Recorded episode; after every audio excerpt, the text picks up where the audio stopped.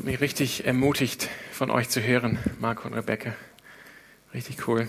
Schön, dass ihr da seid. Schön, dass ihr uns besucht hier in der alten Heimat. Ja, wir kommen, ähm, wir kommen heute zu einem herausfordernden Text und ich, ich finde es herausfordernd.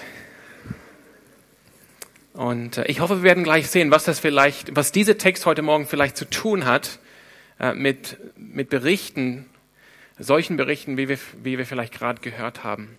Bevor wir den Text heute Morgen lesen, äh, möchte ich einfach daran erinnern, wir, wir lesen gleich, so sind wir hier überzeugt in der Calvary Chapel Freiburg, wir lesen gleich die Heilige Schrift. Das sind nicht nur Menschenworte, die spiegeln nicht nur die Gedanken von Menschen wider, sind noch nicht nur alte Worte, sind nicht, nicht deshalb Heilige Schrift, weil irgendwelche Menschen sie mal für heilig gehalten haben, sondern die sind Heilige Schrift, weil wir glauben, sind davon überzeugt, das sind die, die wahrhaftigen, die wahre Worte von dem lebendigen Gott.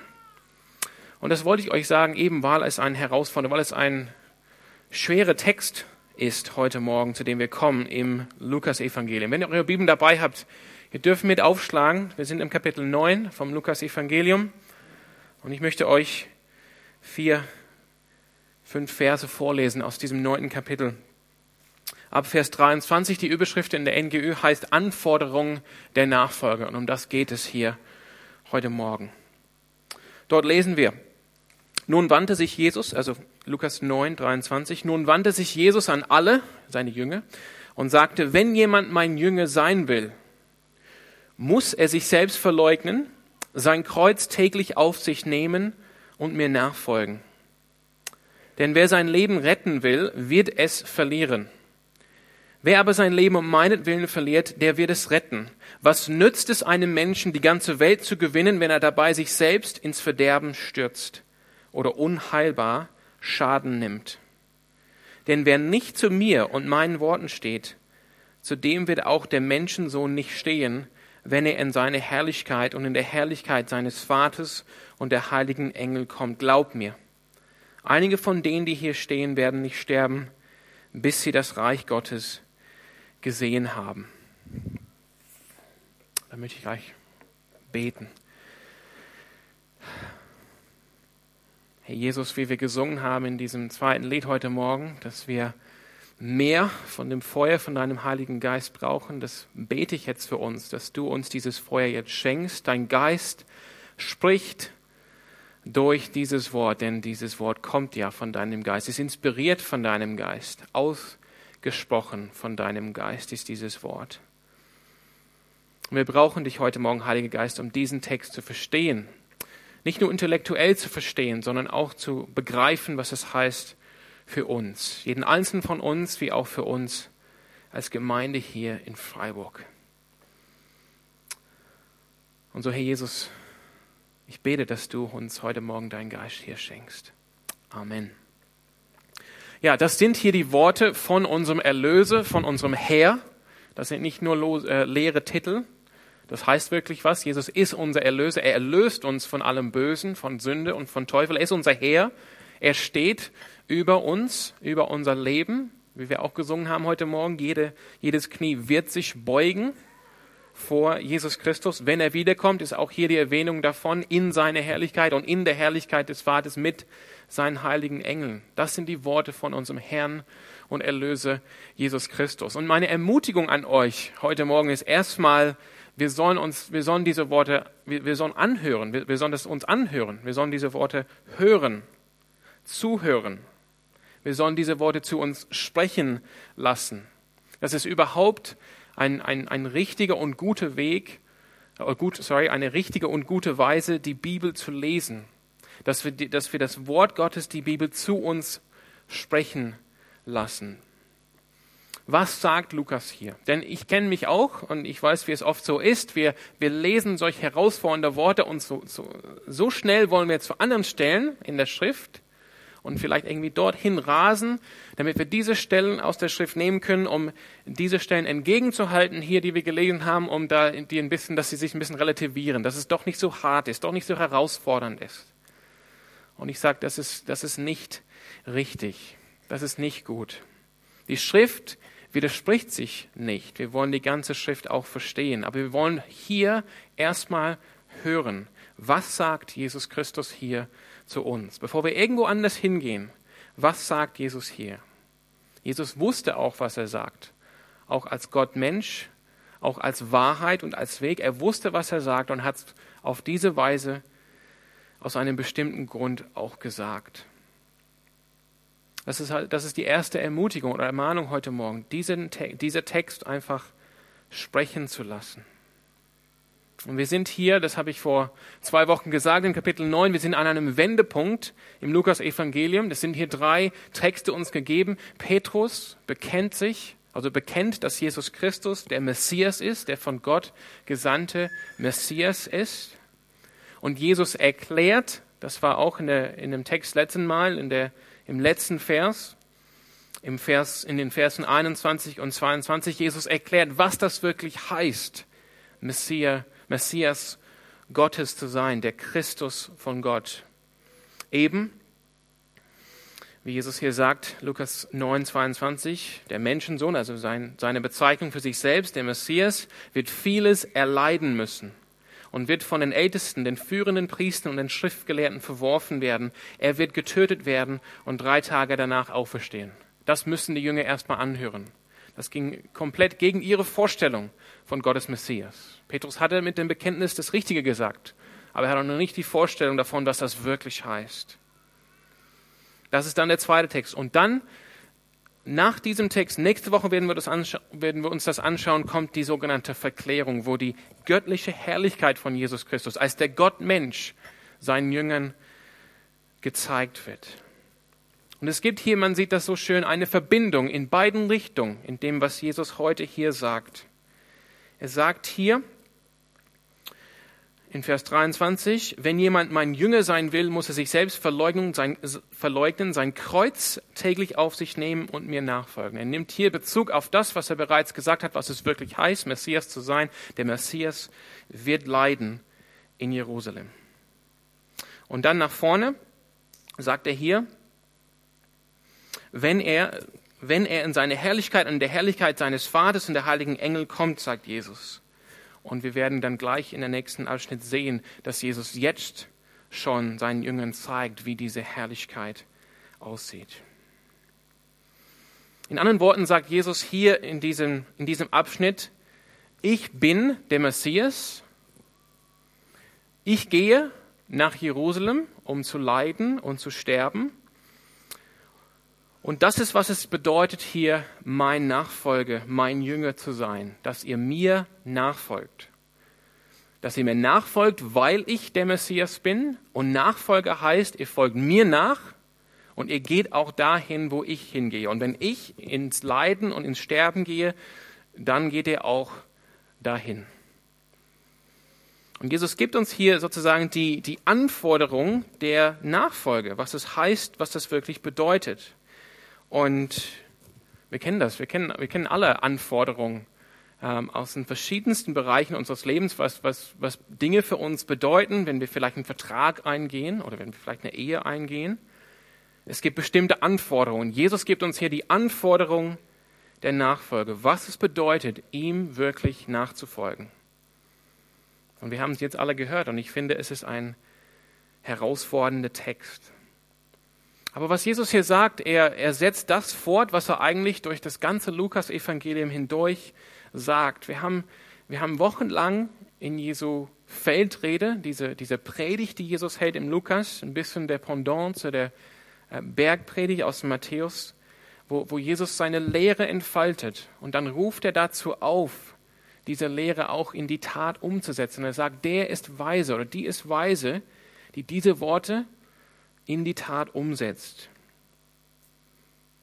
Der ist weise, der sein Leben nach diesen Worten gestaltet.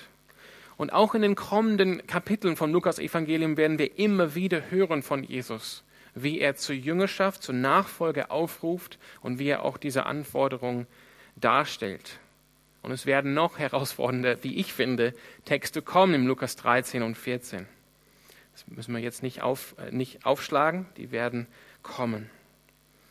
Also die Frage ist heute, was sagt Jesus hier in, im Lukas-Evangelium? Warum hat es uns Lukas so überliefert? Was sagt Jesus hier, indem er, also er spricht durch Lukas, er spricht durch den Heiligen Geist, der diese Worte inspiriert.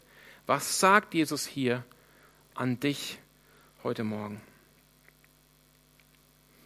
Das ist so die, ähm, auch die Herausforderung, die ich äh, angenommen habe für mich selbst, als ich diesen Text gelesen habe. Ich habe hier geschrieben, manche von uns müssen diese Dinge nochmal hören und ich schließe mich auf jeden Fall damit ein. Ich muss diese Dinge immer wieder hören, damit ich weiß, was es wirklich heißt, Jünger Jesu, Nachfolger Jesu zu sein. Wir haben jetzt, wie Alex gesagt hat, wir haben jetzt ein kleines äh, Wochenende als äh, Gemeindeleitung. Wir waren zu fünf unterwegs am Freitag und äh, Samstag im, im Elsass und das war schön. Aber es war dann natürlich dann im Vordergrund, dass wir darüber reden, auch miteinander, was es heißt, hier überhaupt Gemeinde, in der Gemeindeleitung zu sein ein Ältester zu sein, jemand, der geistliche Verantwortung hat. Und das ist auch richtig so. Aber dann ist mir dann klar, welche Verantwortung das wirklich ist. Wenn ich Jesus nicht nachfolge, dann habe ich überhaupt kein Recht hier, ein geistlicher Leiter zu sein. Und ich mache mir schon immer, immer Gedanken darüber. Und deshalb finde ich es so wichtig, dass ich das nochmal höre. Und ich finde es wichtig, dass wir das nochmal hören. Denn Jesus sagt es nicht nur für die geistliche Leiter, er sagt das für, für alle. Wenn jemand, wenn überhaupt jemand mein Nachfolger sein wird. Und was bedeuten denn äh, diese Dinge, die Jesus uns hier gibt, diese sogenannte Anforderung der Nachfolge, diese herausfordernde Worte? Und es bleibt jetzt ein bisschen herausfordernd, denn eben, ich habe gesagt, ich finde es wichtig, dass wir jetzt einfach zuhören, was Jesus hier sagt, ohne irgendwo anders hin äh, zu rennen, um was anderes zu holen, um unsere Seelen vielleicht zu beruhigen, erstmal zuzuhören, was Jesus hier sagt. Und es steht hier in Vers 23, nun wandte sich Jesus an alle und sagt, wenn jemand ein Jünger sein will, er muss sich selbst verleugnen, sein Kreuz täglich auf sich nehmen und mir nachfolgen. Er muss sich selbst, da sind ein paar Dinge da, er muss sich selbst verleugnen, sein Kreuz täglich auf sich nehmen und mir nachfolgen, sagt Jesus. Ich habe hier ein schönes, ähm, schöner Gedanke dazu, was es heißt, sich selbst zu verleugnen. Aus, der, aus den frühen Jahrzehnten der der Kirchengeschichte, also aus, aus ganz früher Zeit. Dort heißt es, sich selbst zu verleugnen, heißt eine vollkommene, ähm, dass man total vergisst, was alles hinter mir liegt, was zu meinem ehemaligen Leben gehört und ein Niederlegen von meinen eigenen Willen und wo ich selber hin will. Das heißt es, sich selbst zu verleugnen. Ich vergesse, was hinter mir ist. Paulus sagt das auch in dem Philipperbrief. Ich vergesse, was hinter mir ist. Ich, ich, ich denke nicht mehr an mein Leben, was ich bisher gelebt habe. Und ich lege auch meinen Willen hin, was ich tun will, wo ich hingehen will. Ich leugne mich selbst. Das ist eine harte Auflage hier.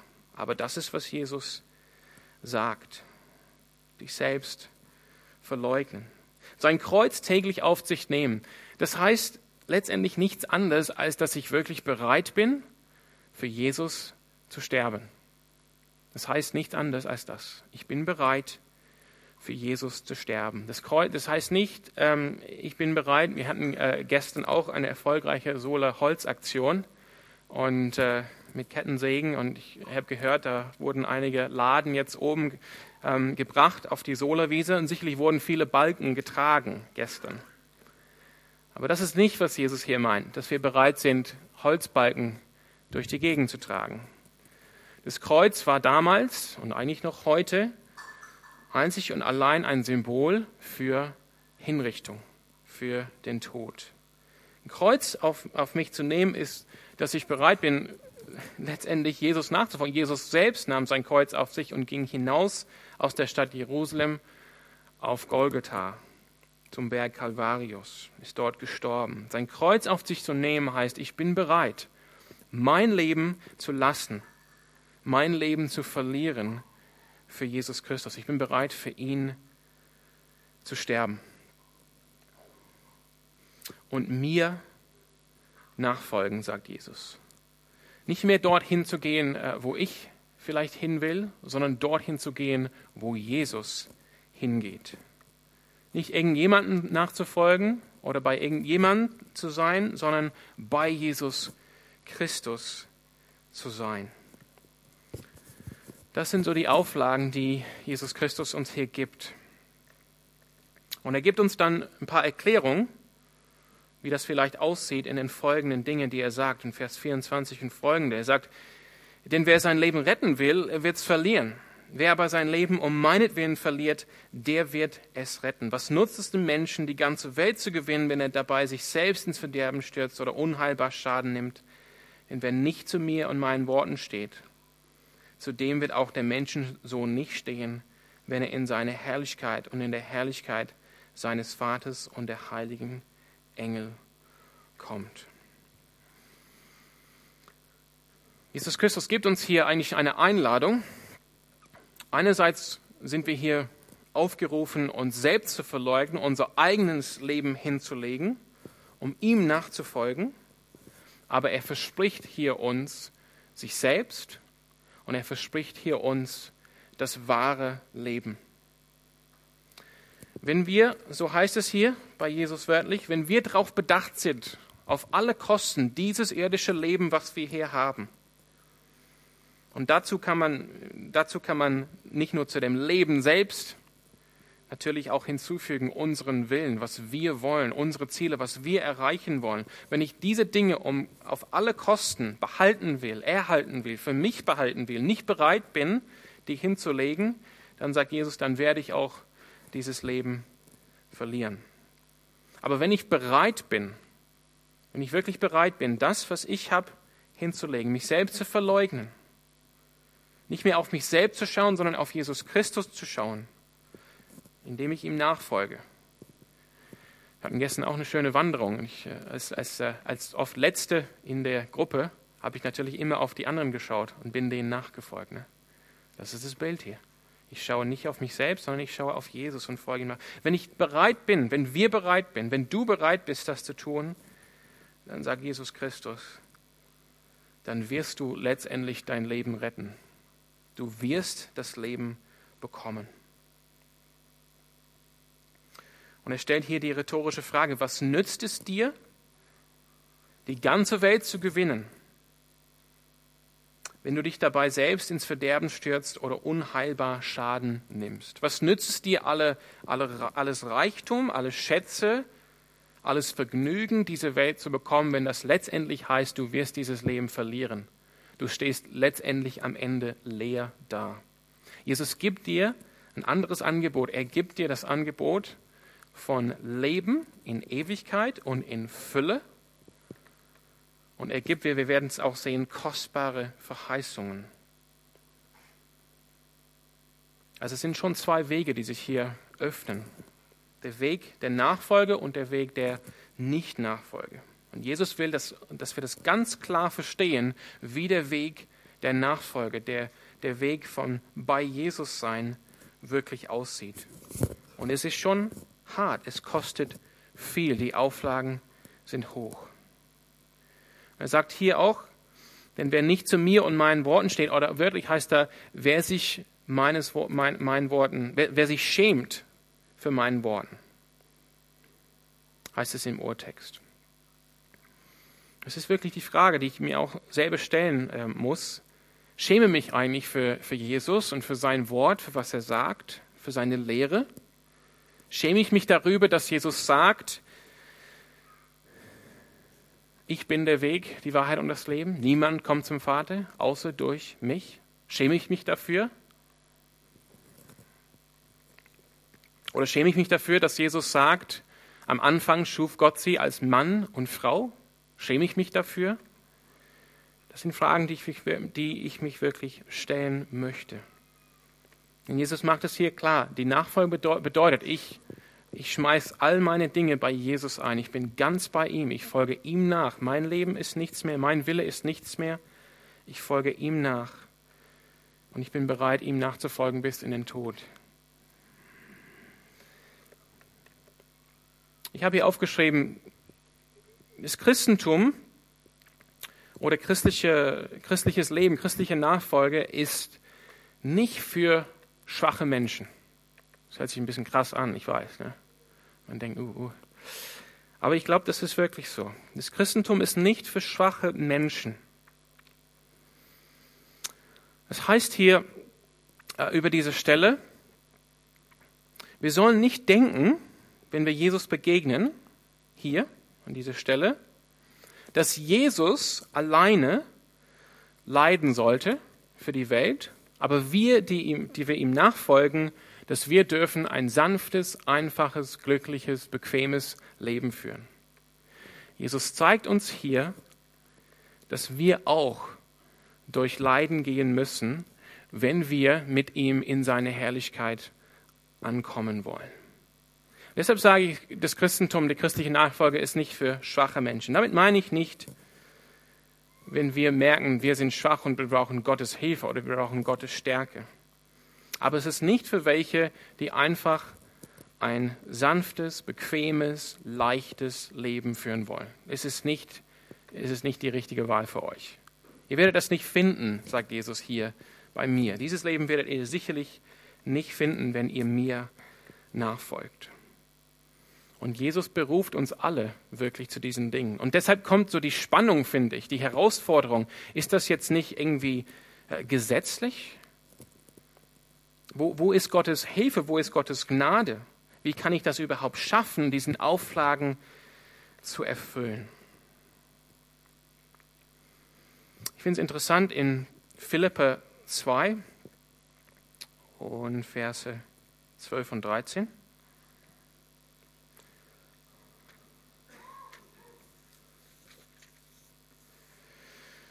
lesen wir Folgendes.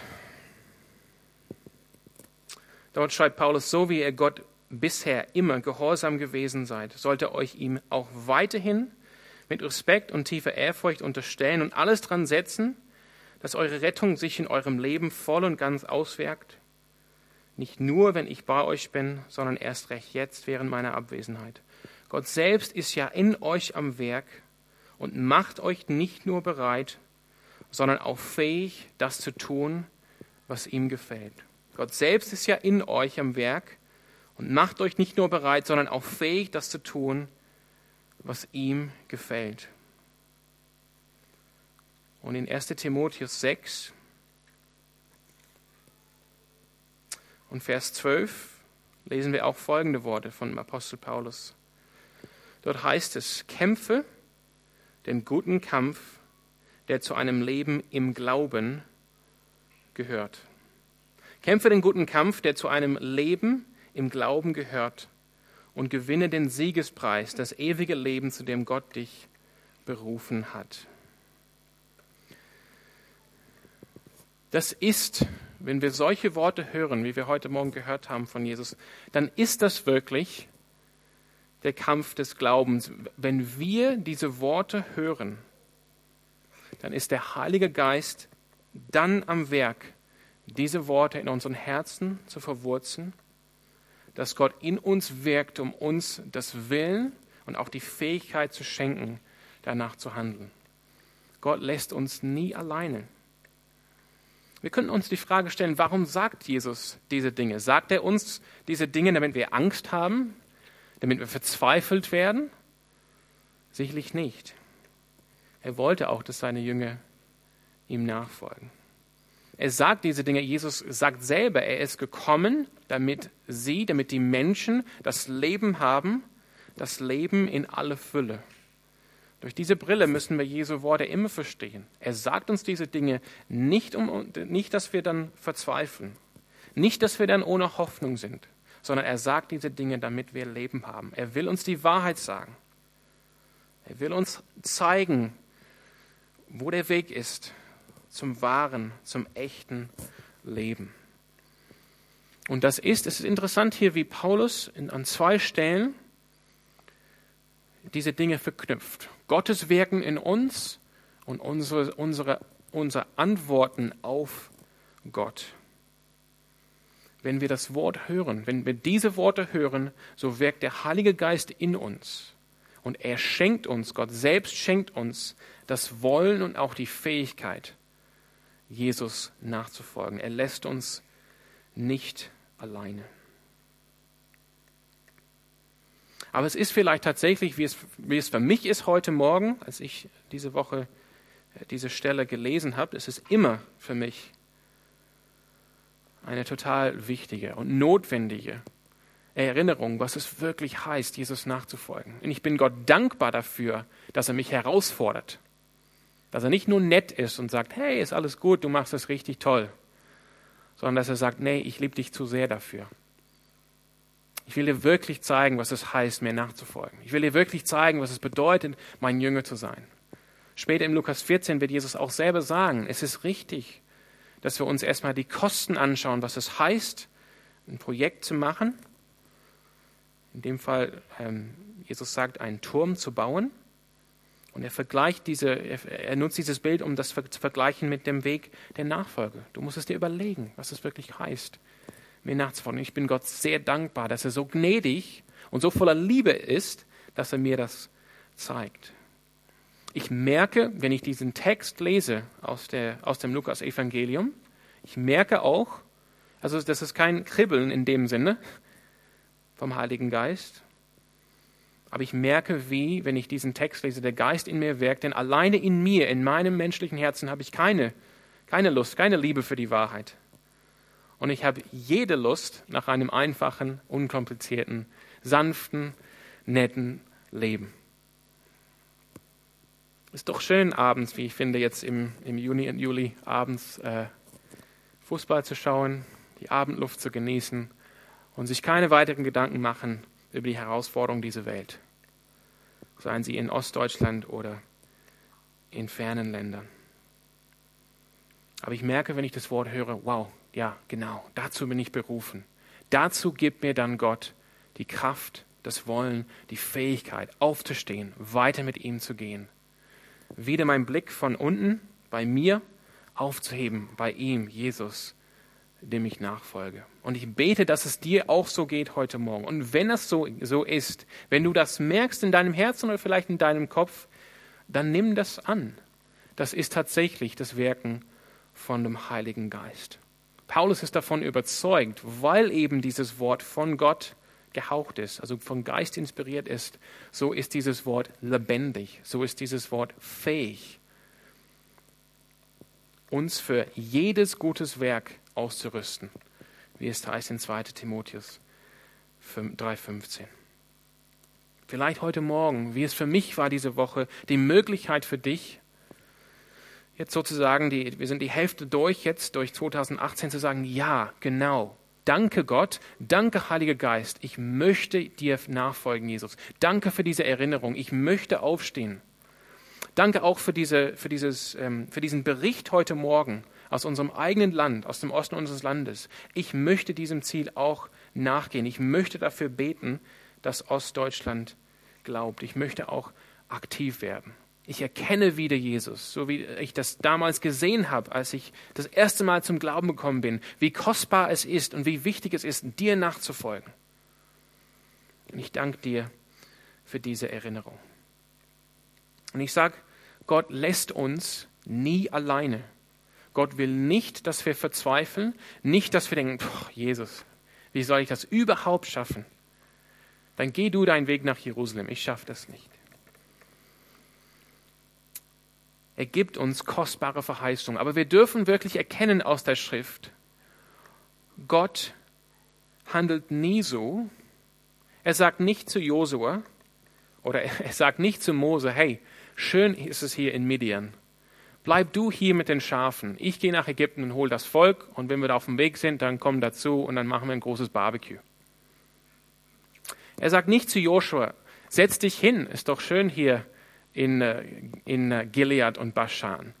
Ich gehe rüber und kämpfe eure Kämpfe für euch und wenn ich dann fertig bin, dann habt ihr Kanaan und ihr könnt einfach einziehen, wird schön sein. Nein, er sagt zu Mose, steh auf, du musst jetzt nach Ägypten. Ich meine, da muss man uns vorstellen, du musst zurück, da wo du jemanden umgebracht hast, du musst in, in den Hof, den Königshof von dem mächtigsten Land der Welt und äh, du musst für mich sprechen. Joshua, steh auf, du musst jetzt über den Fluss gehen. Ich werde bei dir sein, aber du musst über den Fluss gehen mit den Kindern Israels. So ist das schon immer. Und deshalb brauchen wir, das ist so wichtig für die Nachfolge und auch für unsere Antwort darauf heute, dass wir uns, dass unser Fundament bleibt, die, die kostbaren Verheißungen, die Jesus Christus uns schenkt, durch das ganze Wort Gottes.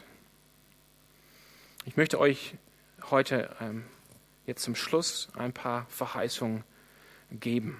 In Johannes 16, Vers 33, das sieht man so klar, was Jesus hier sagt zu seinen Jüngern.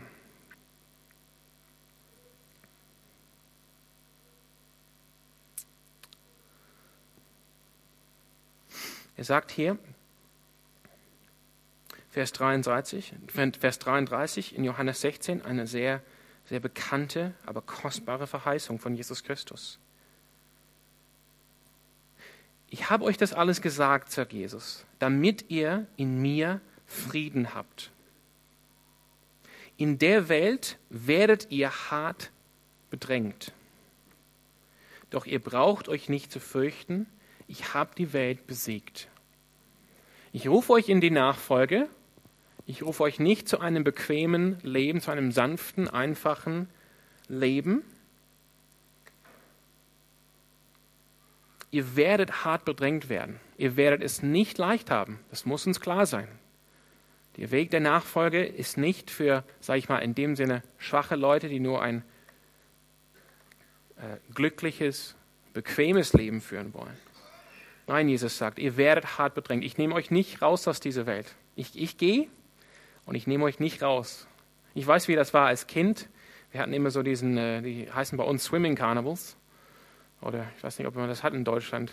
Auf jeden Fall, es gibt so einen Tag im Sommer, dann geht man als ganze Schule zum Pool und jeder muss irgendwie schwimmen. Und ich habe mir gedacht, oh nee, muss das sein? Und du stehst da vor der ganzen Schule und musst jetzt einspringen und irgendwie in Bahn schwimmen und versuchen zu gewinnen. Und das ist vielleicht so ein kleines, also eine Kleinigkeit vielleicht findet ihr, aber, aber niemand kann, niemand kann das wegnehmen. Du musst durch. Es gibt keinen Weg dran vorbei. Aber wenn du dann einmal im Wasser bist, dann merkst du, okay, es geht schon. Ist nicht so schlimm. Es ist ein bisschen so, vielleicht ein langer Bogen jetzt zu ziehen, aber ist ein bisschen so auch mit der Nachfolge hier. Jesus sagt, ihr werdet hart bedrängt. Es wird nicht leicht sein. Aber ihr braucht euch nicht zu fürchten, ich habe die Welt besiegt. Das ist Johannes 3, äh, Johannes 16, 33, Matthäus 28, 20. Auch eine kostbare Verheißung von Jesus, wenn es um die Nachfolge geht. Er sagt hier, wir lesen ab Vers 18, Jesus trat auf seine Jünger zu und sagte, mir ist alle Macht im Himmel und auf der Erde gegeben. Auch die schöne Verheißung. Darum geht zu allen Völkern und macht die Menschen zu meinen Jüngern. Ich will das nicht für euch tun. Ich sende euch. Ihr müsst gehen. Aber ich habe die Autorität. Ihr geht auch in meine Autorität. Tauft sie auf den Namen des Vaters, des Sohnes und des Heiligen Geistes und lehrt sie alles zu befolgen, was ich euch geboten habe. Und seid gewiss, das nicht vergessen. Ich bin jeden Tag bei euch bis zum Ende der Welt. Ihr geht in meine Autorität und ich bin bei euch. Aber ihr müsst gehen. Ihr müsst gehen. Ihr könnt nicht zu Hause sitzen, ihr müsst gehen. Aber wenn ihr geht, dann bin ich bei euch. Und ihr geht auch in meine Autorität. Und dann als letztes möchte ich euch Psalm 66, die Verse 8 bis 12. Das ist ein, ein Psalm, was zurückblickt auf Gottes Taten, auf Gottes Handeln in der Geschichte Israels. Und dort heißt es, Psalm 66, Vers 8, preist ihr Völker unseren Gott. Lass mit lauter Stimme sein Lob erklingen. Er belebt unsere Seele und bewahrt unsere Füße vor dem Stolpern. Ja, Gott, du hast uns Prüfungen ausgesetzt. Du hast uns geläutet wie Silber im Schmelzofen. Du hast uns ins Fangnetz geraten lassen, hast drückende Lasten auf unseren Rücken gelegt. Du hast nichtswürdige Menschen über uns hinwegtrampen lassen, wie über besiegte Feinde. Ins Feuer sind wir geraten, ins Wasser ebenso. Aber du hast uns herausgeführt und mit Überfluss beschenkt.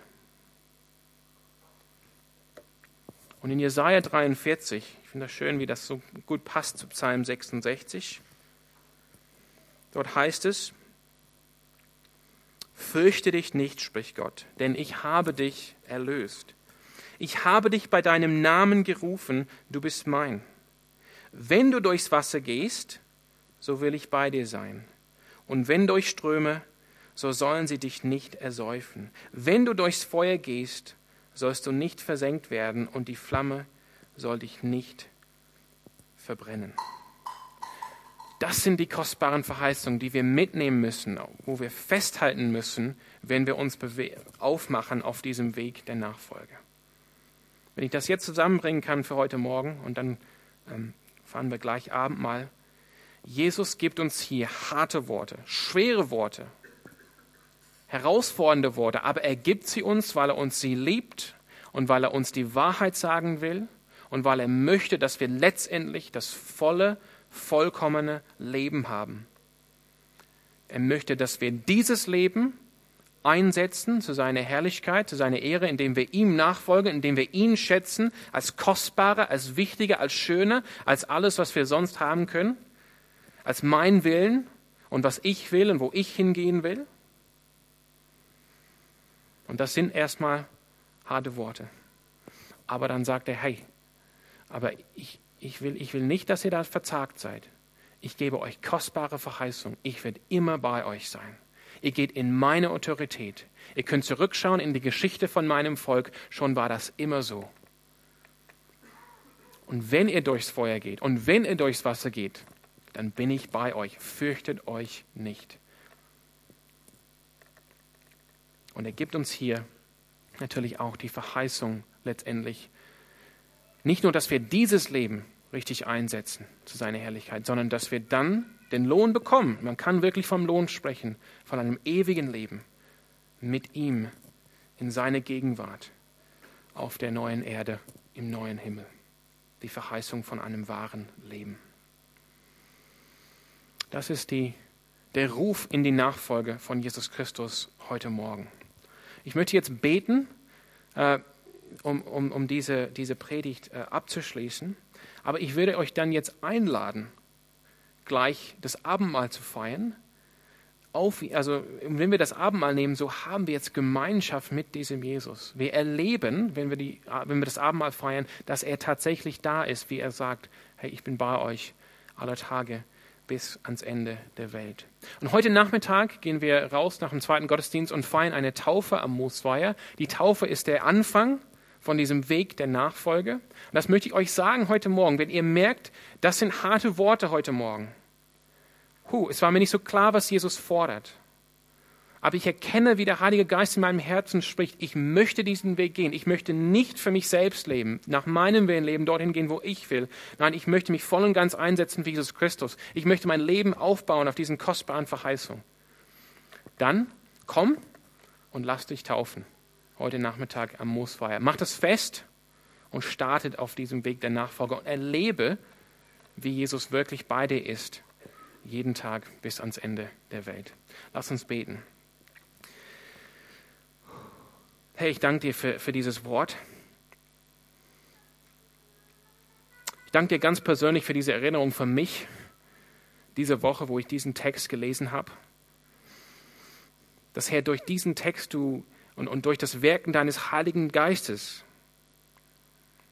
der diesen Text in mein Herzen reingetragen hat,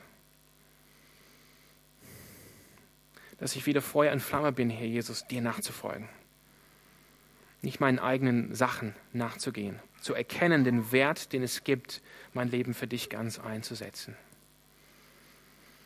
Und Herr, wenn ich in mein eigenes Herz schaue und auf meine eigene Kraft, dann erkenne ich auch, wie, wie schwach ich bin. Ich erkenne, deine Worte sind richtig. Ohne mich, sagst du, Jesus, könnt ihr nichts tun. Wie präsent ist mir diese Wahrheit heute Morgen, Jesus? Und darum bin ich so dankbar für deine kostbaren Verheißungen, dass ich trauen, vertrauen darf, dass ich festhalten darf und weit, weitergehen darf mit dir. Und Herr, ich bete, dass wir insgesamt als Gemeinde heute Morgen, jeder individuell für sich, aber auch als Gemeinschaft, diese Worte hören und aufnehmen. Dass du durch deinen Heiligen Geist wieder Freude in unser Herzen schenkst, dass wir zu dieser Berufung berufen sind. Dass wir die Ehre haben, das Privileg haben, diese Worte des Lebens zu hören. Dass wir gehört haben, was es bedeutet, ein Leben zu leben, was zu deiner Ehre führt und was zur Fülle führt. Und dass wir auch gehört haben, wie, wie groß du bist als unser Gott, dass du uns niemals alleine lässt, niemals auf uns selbst zurücklässt. Du sagst, ich werde bei euch jeden Tag bis ans Ende dieser Welt. Und Gott, schenk uns jetzt neue Kraft, schenk uns jetzt neuen Elan, neue Begeisterung für dich, auch neues Vertrauen in deinem Wort, auch neue Ehrfurcht vor dir, Jesus Christus, als unser Herr und Erlöser. Und schenk uns jetzt eine wahre Kommunion, eine wahre Gemeinschaft miteinander und mit dir, wenn wir jetzt das Abendmahl feiern.